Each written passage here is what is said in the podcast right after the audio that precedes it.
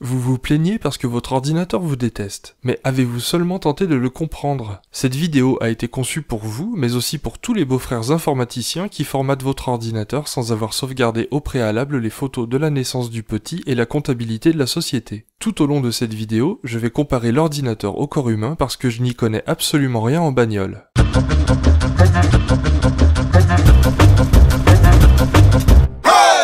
La durée de vie de l'ordinateur oscille entre le lendemain de l'expiration de la garantie et le jour de la sortie du nouveau Grand Theft Auto. À la base de l'ordinateur se trouve la carte mère. C'est la colonne vertébrale de l'ordinateur. Elle s'efforce de faire en sorte que ces petits communiquent entre eux autrement que par le biais de selfies. Coquette, la carte mère porte un cristal de quartz qui, associé à un multiplicateur de fréquence, joue le rôle d'un cœur qui bat plus d'un milliard de fois par seconde, ce qui implique un taux de cholestérol bien en dessous de la moyenne. Le cerveau de l'ordinateur est composé de deux éléments principaux. Le premier est le processeur, qui joue le rôle de l'hémisphère gauche. Il comprend un langage à travers lequel on peut lui demander d'effectuer des calculs, des opérations logiques et des déplacements d'informations à une vitesse telle qu'il pourra planter très vite. Ce sont les programmes qui jouent le rôle d'hémisphère droit du processeur. En lui envoyant des instructions, il détermine avec précision le moment du plantage. Programmes se chargent également de faire avancer les barres de progression. L'autre composant principal du cerveau de l'ordinateur est sa mémoire, qui elle-même est divisée en plusieurs catégories. À ce stade, si vous saignez du nez, c'est normal. Ne penchez pas la tête en arrière, munissez-vous plutôt d'un coton. Le premier type de mémoire est la mémoire vive. Elle contient des informations vouées à disparaître rapidement. Il s'agit de la mémoire qui vous rappelle que vous aviez emmené vos enfants au supermarché quand vous rentrez seul à la maison. La mémoire de stockage vous permet de retrouver où vous aviez rangé les bières et les chips la semaine dernière vu que là il y a match à la télé et que les enfants sont pas là. En informatique, cette mémoire se présente sous la forme de disques durs, de cartes mémoire, de clés USB et autres disques optiques. On peut y enregistrer une grande quantité d'informations qui demeurent même lorsque l'ordinateur est éteint, mais pas après avoir décoré le CD à l'aide d'un cutter.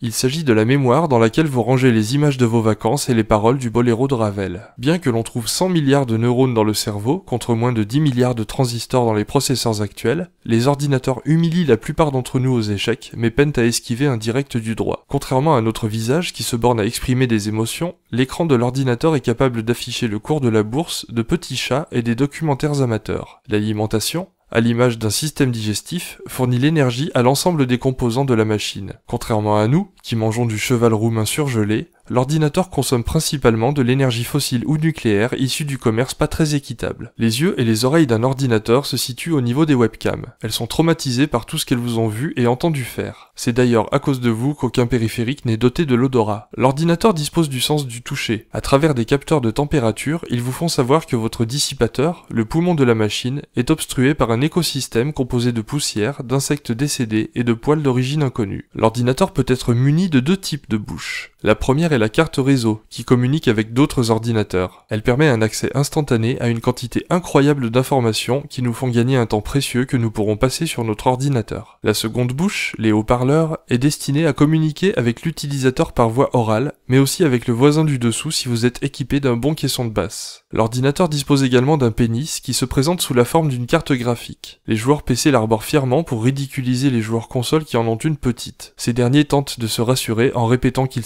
mieux l'utiliser, mais personne n'est dupe. L'ordinateur féminin n'est pas muni d'une carte graphique, mais d'une simple puce intégrée à la carte mère ou au processeur. Elle s'avère nettement moins proéminente et la lécher n'apporte aucun plaisir à la carte mère. En tout cas, la mienne n'a pas aimé. Les ports USB sont des orifices dans lesquels on peut insérer toutes sortes de périphériques. Ils sont dits hot plug, ce qui signifie que vous pouvez entrer, sortir, entrer, sortir le périphérique sans avoir à assommer, pardon, à éteindre l'ordinateur au préalable. Le boîtier sert quant à lui à habiller l'ordinateur. Les exhibitionnistes choisiront un boîtier équipé d'une fenêtre transparente pour offrir leurs organes à la vue de tous. Certains pervers iront jusqu'à installer des néons dans leurs sous-vêtements. Ce sont souvent les mêmes qui préfèrent les ports micro USB aux ports USB standard. On ne doit pas comparer le clavier et la souris à une partie du corps humain, mais plutôt à des billets de banque, étant donné qu'ils permettent de contrôler l'ordinateur. Les ordinateurs ont aussi leur religion, que l'on appelle système d'exploitation. Il s'agit de programmes qui génèrent des guerres meurtrières dont les secrets vous sont dévoilés dans cette excellente vidéo. Cliquez dessus, abonnez-vous, partagez mes vidéos, lâchez des coms, faites tourner vos sœurs. Merci.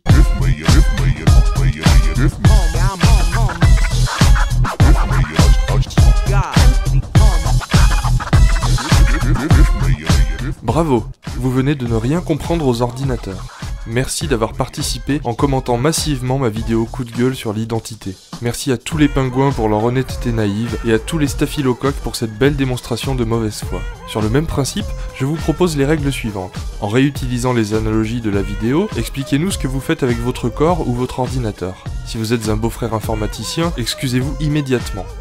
Si vous aviez deviné que c'était l'handicapé le coupable, écrivez boiteux. Si vous ne commentez jamais les vidéos, écrivez je ne commente jamais les vidéos. Merci.